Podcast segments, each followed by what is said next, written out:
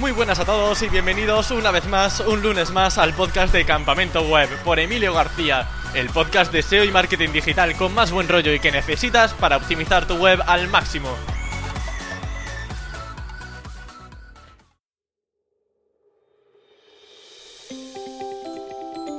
El podcast de esta semana está patrocinado por Ahrefs, mi herramienta SEO preferida del mercado.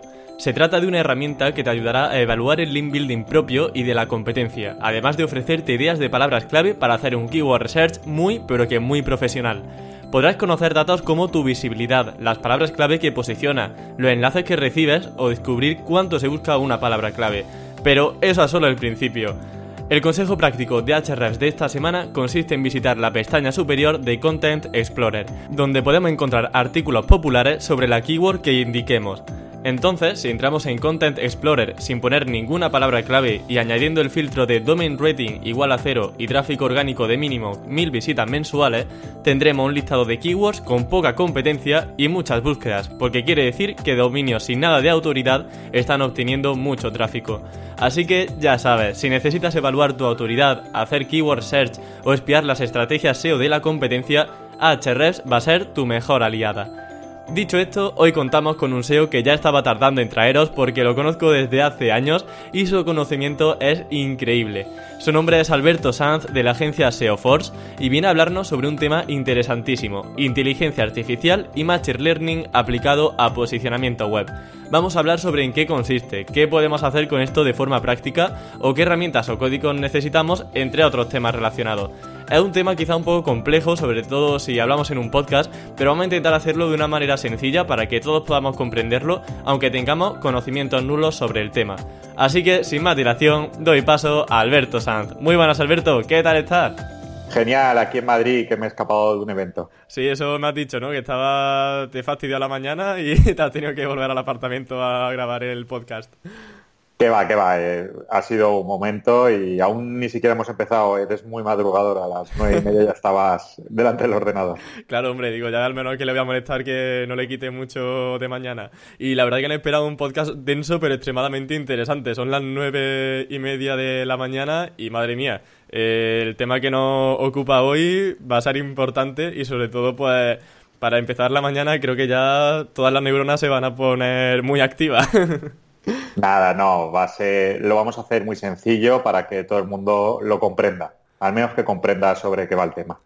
Pues mira, justamente podemos empezar con esa parte de definición, diferencia, porque claro, los temas que hoy nos van a preocupar son la inteligencia artificial y el machine learning, que al final es algo que siempre tenemos eh, en la mente, que escuchamos que se va diciendo, pero yo creo que mucha gente todavía no conoce realmente una definición de cada uno y sobre todo sus diferencias. Si nos puede esclarecer este aspecto para comenzar.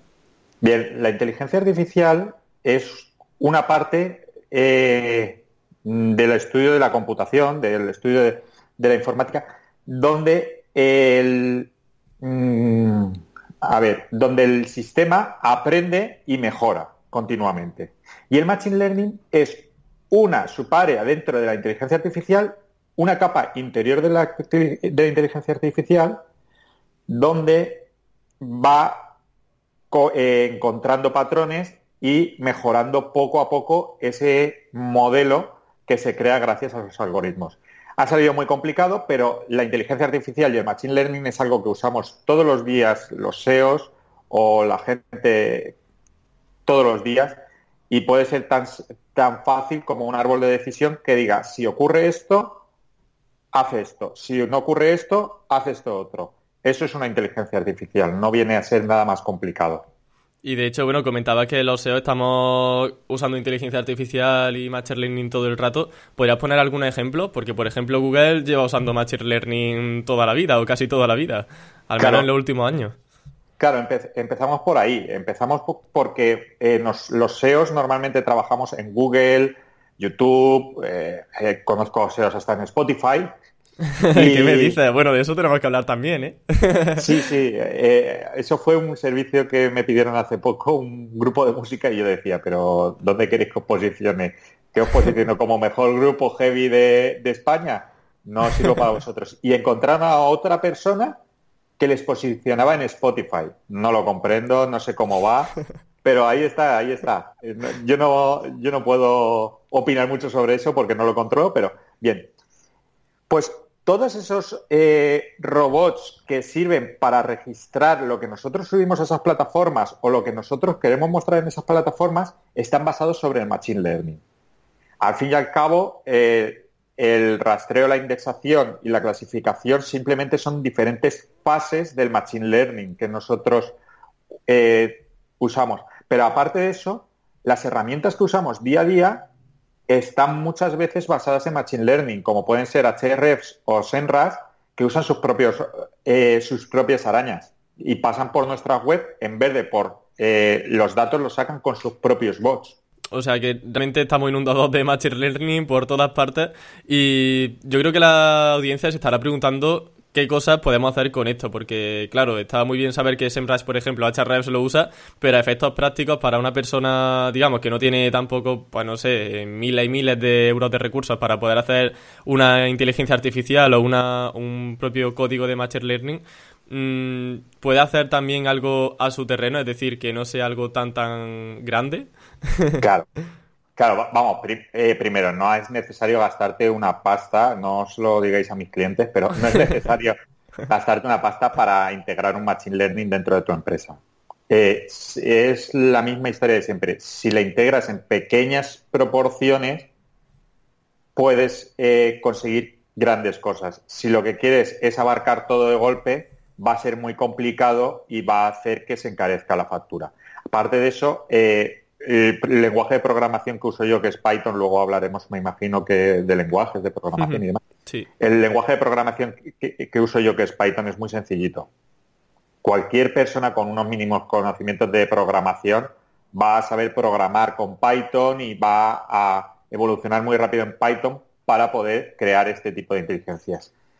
Eh, usos que tiene el Machine Learning tiene un montón. Eh, desde eh, un crawler o un scraper, eh, un poco más avanzado que tú darle justo lo que quiere y que pase por donde quiere. No, el crawler o el scraper lo puedes hacer mucho más evolucionado gracias al Machine Learning porque puedes hacer que vaya inteligentemente hacia donde tú quieras y y descarte resultados que no te sean eh, favorables para tu estudio o favorables para lo que tú estás buscando, como la representación de datos eh, de, de, las webs en, en gráficos, donde tú con esos gráficos puedes hacer bastantes cosas, y las cosas más divertidas y las cosas más entretenidas por ejemplo, son la clasificación de keywords automáticamente, creando arquitecturas automáticamente de las webs. Eso lo estuvimos creando hace poco una web de Amazon con arquitectura automática. Eh, coges, le vuelcas todas las keywords a, la inteligencia, al Machine Learning, eh, y ellas te las agrupa en diferentes grupos. Tú luego esos grupos les pones un nombre y ya tienes hecha la arquitectura de una web y una arquitectura bastante eh, fidedigna a lo que puede ser. Ya una vez teniendo esa arquitectura puedes incluso hacer el enlazado interno con Machine Learning, puesto que te va a decir qué categorías están más cerca de otras categorías o eh, incluso sacar nuevas keywords. Eso por eh, la parte de clusterización y clasificación de palabras y demás. Pero aparte de eso, en el texto puro, en el, en el contenido, también podemos trabajar. Podemos trabajar desde, el, desde la presencia de qué keywords hay en, en tus competidores, cómo lo usan tus competidores, a cómo las usas tú, hasta la parte más divertida del Machine Learning, que es la creación automática de, de textos, de contenido. Ahora, ahora eh, se ha puesto bastante de moda el, el NLG, que es la generación automática de contenidos, y, da bastante fuerte. La verdad es que está bastante chulo. ¿Y eso en qué consiste? ¿En hacer contenido de forma automática poniendo una, lista de keywords? Claro, exactamente. Tú le das una, lista de keywords, depende de lo entrenada y compleja que sea, eh, que sea el algoritmo que le den. eh, puedes darle una única keyword. Esa única keyword lo que hace el robot del Machine Learning es buscar el resto de los resultados, saca las palabras, eh, las palabras más usadas dentro de esos resultados de las search y las usa dentro de un texto que crea con coherencia. Eh, nunca va a sustituir a un periodista, nunca va a sustituir a un redactor, por ahora. pero ya es una base, por ahora. A ver, respecto a posicionar, sí, respecto a posicionar, eh, depende de lo, de lo que, de lo bien que tengamos entrenado el modelo, posicionar, vamos a posicionar mucho mejor que cualquier otra persona porque es un machine learning que está escribiendo para otro machine learning. Madre mía si comprendemos que una máquina escribe para otra máquina, entonces date cuenta que Google va a ser más fácil que se trague ese texto. Entonces, esa parte sí, luego la tasa de rebote, la experiencia de usuario y todo nos va a aumentar porque ese texto no va a estar optimizado. Pero le va, le va a faltar unos retoques muy pequeños para conseguir que esa inteligencia consiga escribir bastante bien y sea bastante creíble el texto. Ostras, Alberto, pero y ahora yo me pregunto qué papel tenemos nosotros los SEO, porque claro, si no hacen la estructura, no hacen los contenidos, estudian la competencia y hacen de todo, ¿nosotros qué hacemos? ¿Hacer mm, código, eh, usar herramientas? Porque claro, nuestro papel ahora va a ser diferente. a ver, estoy en un hipotético, obviamente hay un, caso hipotético en un futuro, pero... Claro. llama la eh, atención. Sí, eh, respecto a mi visión del SEO en el futuro, nuestro papel va a ser muy analítico, va a ser un papel eh, sobre todo de análisis de los datos que nos van a dar, de mejora de esas inteligencias, no nosotros desarrollarlas, porque al fin y al cabo que yo desarrolle un poco en Python no quiere decir que yo desarrolle todo, pero sí que vamos a eh, pedirle cosas más complejas a los desarrolladores para que nos hagan inteligencias más complicadas, para que podamos eh, superarnos día a día y sobre todo, sobre todo el análisis, lo que te decía, vamos a analizar mucho dato, vamos a ver formas de análisis totalmente nuevas. Eh, yo, por ejemplo, lo que te hablaba de la web de Amazon, el macronicho de Amazon, eh, los, eh, los gráficos ya no son en 2D. Yo paso los gráficos a tres dimensiones y se hace una especie de, de nube con TensorFlow, una, una tecnología de Google. Se hace una especie de nube donde se, eh, las nubes son diferentes puntitos que se pintan de diferente color según estén más cerca o, más lejos entre ellos. Se, va a ser un, trabajo muy analítico, vas a tener que aprender unas herramientas nuevas, supongo, eh, desde mi punto de vista que trabajo de esto, eh, va a ser un trabajo mucho más cercano al data science o a, comprender datos. Eh, hablando de SEO de eh, agencia o de, o de empresa grande. Hablando de SEO de nicho, realmente hacemos un trabajo bastante artesanal. Yo, yo he hecho nicho durante mucho tiempo, hacemos un trabajo bastante artesanal y no va a ser tan necesario. Sí que nos va a ayudar mucho, pero no va a ser tan necesario. Ahora que ha salido el tema de la analítica, aunque sería un poco como hacer la casa por el, tejado, eh, ¿qué herramientas podemos utilizar para representar los datos que nos ofrece eh, una inteligencia artificial? Vale. Eh, mm, las inteligencias artificiales podemos representarlas en, en diferentes gráficos, en diferentes graphs. Las podemos representar tanto con herramientas como con eh, código propio. El código propio, yo normalmente uso bibliotecas de, Python, eh, Pandas o Scikit. Eh, si quieres te lo escribo luego para que... Le voy a comentar que los oyentes en campamentoweb.com, ahí spam, tendrán spam del propio podcast, van a tener ahí los recursos. Claro, sí, sí, yo iré pasando lo que voy hablando, os lo iré pasando por ahí. Genial. Para que puedan explorar un poquito más.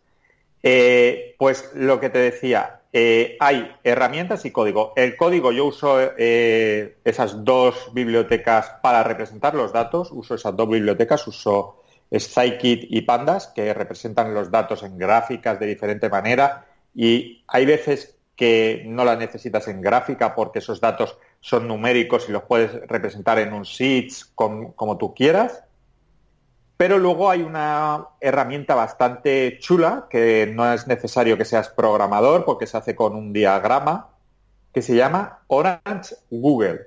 Orange Google se hace todo con diagramas. Tú le dices, este recuadrito es eh, el archivo de texto que quiero subir. Con ese archivo de texto quiero que hagas esta otra cosa y con esta otra cosa quiero que me lo representes en este tipo de gráfico y que hagas y que metas el algoritmo de este, este tipo de algoritmo, un árbol de decisión, una red neuronal o lo que sea. Eso es un poquito más complicado, pero todo lo demás es eh, muy sencillo, casi como un mapa mental de los que usamos muchas veces en Xmind.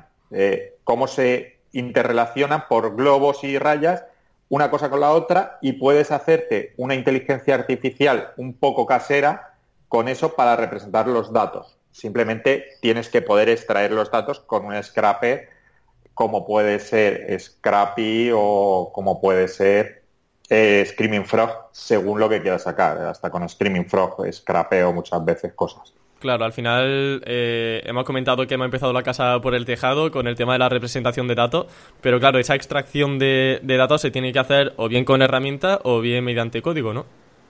Exactamente. Eh, las herramientas son las que conocemos nosotros. Eh, yo uso Scrappy y Screaming Frog, mm. ya te digo, pero hay un montón de herramientas para crear esas, esos datasets, esos conjuntos de datos que nosotros queremos. Para entrenar eh, al algoritmo también hay otros archivos que, te lo pasaré. El archivo con lo que yo entreno mis inteligencias artificiales, para que te hagas una idea, es el texto plano de la Wikipedia, del BOE y de las páginas amarillas. A nivel de España es el archivo más completo que he encontrado para, para entrenar inteligencias artificiales. Me imagino, hombre. Sí, no es muy grande comparado con, con otros con otros archivos de, entrenamiento como puede ser Oxford o como puede ser Stanford. Stanford y Oxford tienen archivos de, entrenamiento de creo que varios gigas. ¿eh? Varios gigas en texto plano es mucho texto, hmm. muchísimo texto. Entonces, eh, dentro de lo que cabe, en mi archivo es bastante más pequeño que las inteligencias artificiales inglesas que están a años luz nuestra. ¿Qué diferencia habría entre lo que hace de inteligencia artificial, por ejemplo, con un scrapper como comparado con un scrapper como Screaming Frog? Porque claro, en este caso la máquina aprende por sí sola, va aprendiendo, pero por ejemplo, si necesita hacer, eh, como comentaba, vamos a poner el caso de que tienes que revisar los títulos de, la competencia. ¿Qué cosa aprende en ese caso de forma autómata? Vamos a ver, eh, las inteligencias artificiales lo que es bueno es que te descartan patrones que no entran digamos, toda la competencia pone eh, perro, perro negro y de repente se cuela un resultado en la SERPs que es perrito caliente. Perrito caliente es una comida. Entonces lo que hace esa inteligencia artificial es detectar que perrito caliente no entra dentro de esos resultados de búsqueda y descartártela. Exactamente lo mismo que hace Google, pero con una inteligencia artificial hecha para nosotros con nuestro, eh, para nuestro interés. Aparte de ello, podemos interrelacionar que perro muchas veces está relacionado con can. Y la inteligencia artificial comprenderá que ya no solo tiene que buscar perro, también tendrá que buscar can o tendrá que buscar cachorro de perro o tendrá que buscar eh, dálmata. Hmm.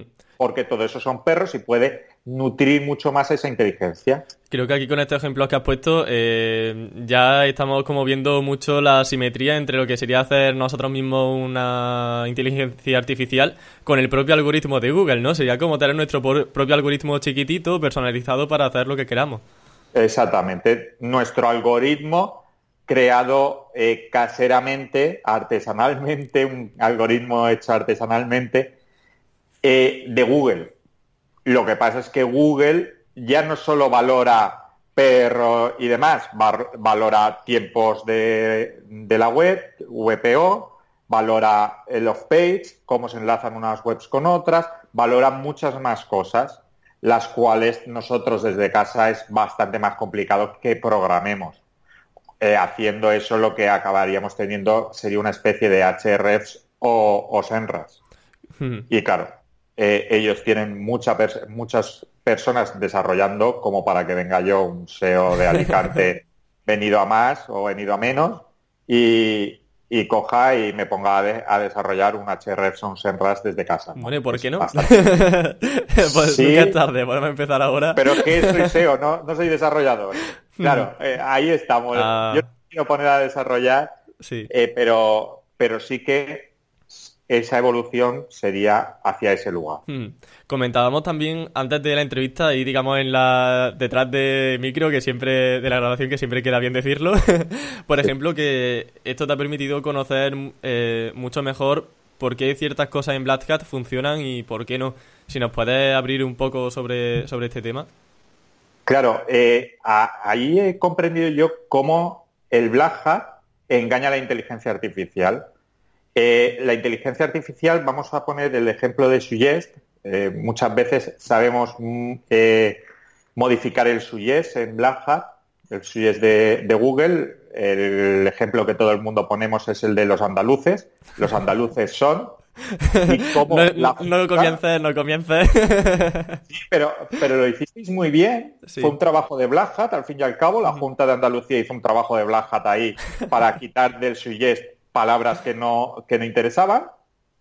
Y eh, lo que hacíais era engañar a la inteligencia, engañarla que en vez de poner palabras malas, lo habitual era que cuando los eh, pusieran los andaluces son guapos, los andaluces son buenos, los andaluces son listos. Hombre, obviamente, obviamente. cosas Claro, seis personas, eh, grandes personas, los andaluces. Entonces habría que, había que reforzarlo y reforzasteis esa inteligencia artificial para que descartara los andaluces sois otro muchas cosas que no sois.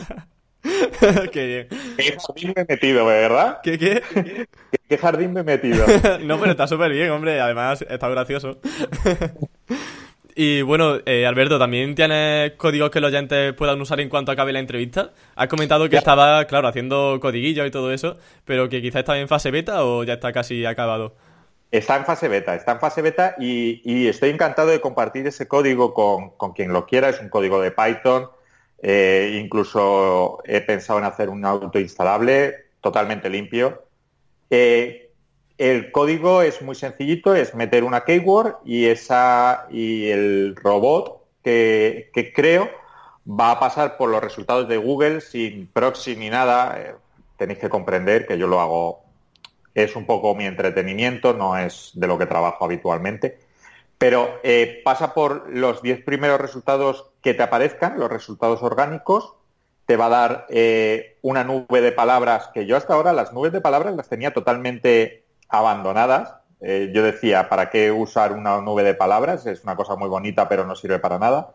Pero conforme he visto con inteligencia artificial lo que es una nube de palabras, se va dando una razón para que esa nube de eh, esas palabras tengan una razón de estar ahí. Entonces, te da una nube de palabras sobre los metatitles, te da otra nube de palabras sobre las metadescriptions, a la vez que te scrapea los metatitles y las metadescriptions, te da los H que hay dentro del, del cuerpo del artículo y la longitud del, del cuerpo del artículo. Ya teniendo todas esas cosas de una keyword, pues mm, te puedes orientar bastante a la hora de pedirle un contenido a un, a un redactor. Imagínate que te dice la, la longitud media de los artículos por esta keyword son 600 palabras. Pues ya sabes que tú en vez de hacer 600 haces 800 o 1000 y ya vas un poquito Con mejor. ventaja. Eh, las palabras más usadas para esta keyword son esta, esta y esta. Se la envías al, redactor que las incluya dentro del artículo y ya estás un poquito más dentro de, de lo que ellos quieren. Aparte te lo clasifica como eh, artículo informacional o transaccional. Tan solo he conseguido informacional o transaccional por ahora. Tengo que, que evolucionarlo un poquito. Pero con informacional y transaccional y ya sabes que si, es, si los resultados de búsqueda son todos transaccionales, no te vayas tú a hacer un artículo eh, informacional que vas a desentonar y posiblemente no llegues a rankear. Entonces, es una cosa entretenida y que me gustaría que, que me dieran feedback los oyentes y que me dieran nuevas implementaciones para hacer y si les sirve para su día a día, pues yo encantado. No tengo Hmm. ningún interés en otra cosa. Qué bien, Alberto, hombre, se agradece también tener esa filosofía de trabajo y eso de compartir que tanto nos gusta. Y bueno, entramos en la recta final de la entrevista, o eso digo, porque al final siempre me voy por la rama y salen nuevas preguntas. Pero creo que sería interesante para los oyentes conocer cómo, cuáles son los pasos que realizas desde que se te ocurre una idea para hacer una inteligencia artificial hasta que se desarrolla. Porque has comentado herramientas, hemos comentado qué tipo de código, pero por tener, digamos, un esquema un poco mejor definido sobre qué proceso sigue. Bien, eh, yo soy bastante arcaico en ese sentido y lo que uso es boli y papel. Vale, genial. Y, más lápiz que, boli, porque borro mucho y demás. La idea primero es saber qué es lo que quiero conseguir. Eh, primero eh, busco qué quiero conseguir. Si quiero conseguir, pues, eh, tiempos de, respuesta de las webs, por ejemplo, vamos a hacerlo con otra cosa que también estoy desarrollando, que también la compartiré, que es lo mismo pero con tiempos de respuesta de, las, de los 10 primeros resultados para saber si tú tienes que estar por arriba o no. Mola. Eh, eh, yo quiero conseguir los tiempos de respuesta. Para conseguir los tiempos de respuesta tengo que hacer esto. Para hacer esto, ¿de dónde tengo que sacar los datos? Y voy un poco desde lo que quiero conseguir hasta el principio. Y voy un poco inverso pasando por todos los puntos que debería de pasar o la inteligencia artificial o el script en este caso. Este, en este caso no hay inteligencia artificial, simplemente hay una representación gráfica, pero por todos los puntos que van pasando. Entonces, eh, cuando ya tengo ese esquema, empiezo desde el principio hasta el final. Es, ya, ya sé lo que quiero sacar, los pasos intermedios y el principio.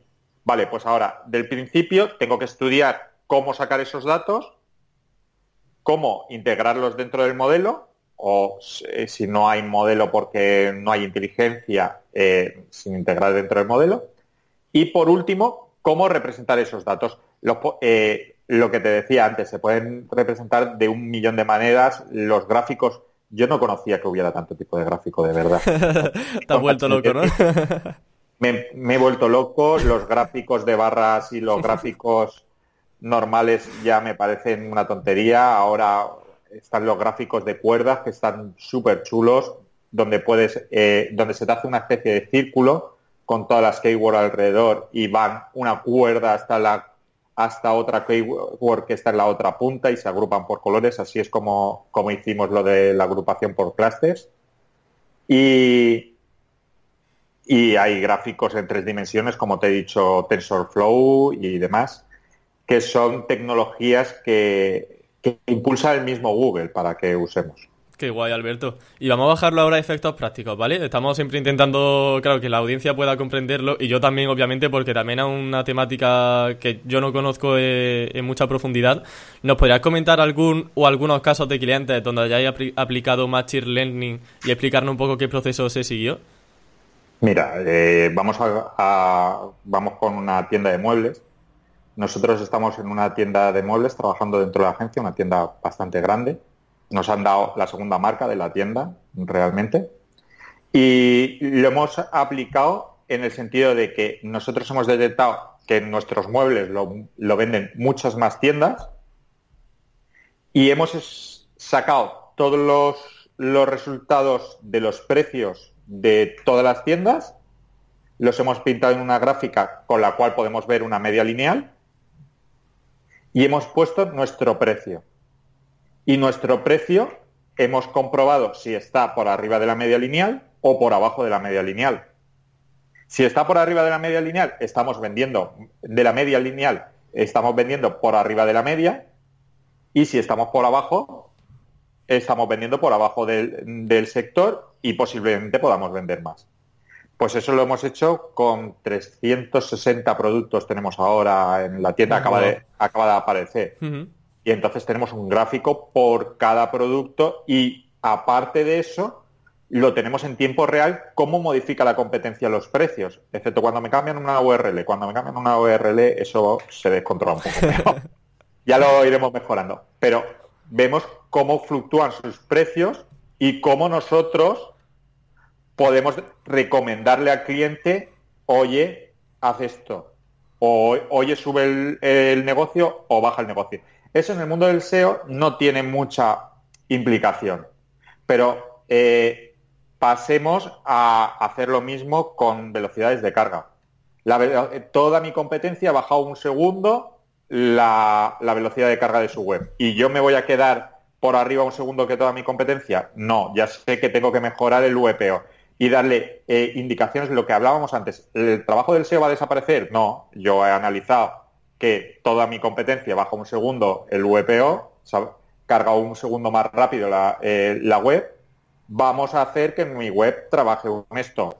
Como SEO, le daré al equipo de desarrollo, eh, tienes que hacer esto. Y como SEO comprenderé en qué punto voy a conseguir mejorar la carga.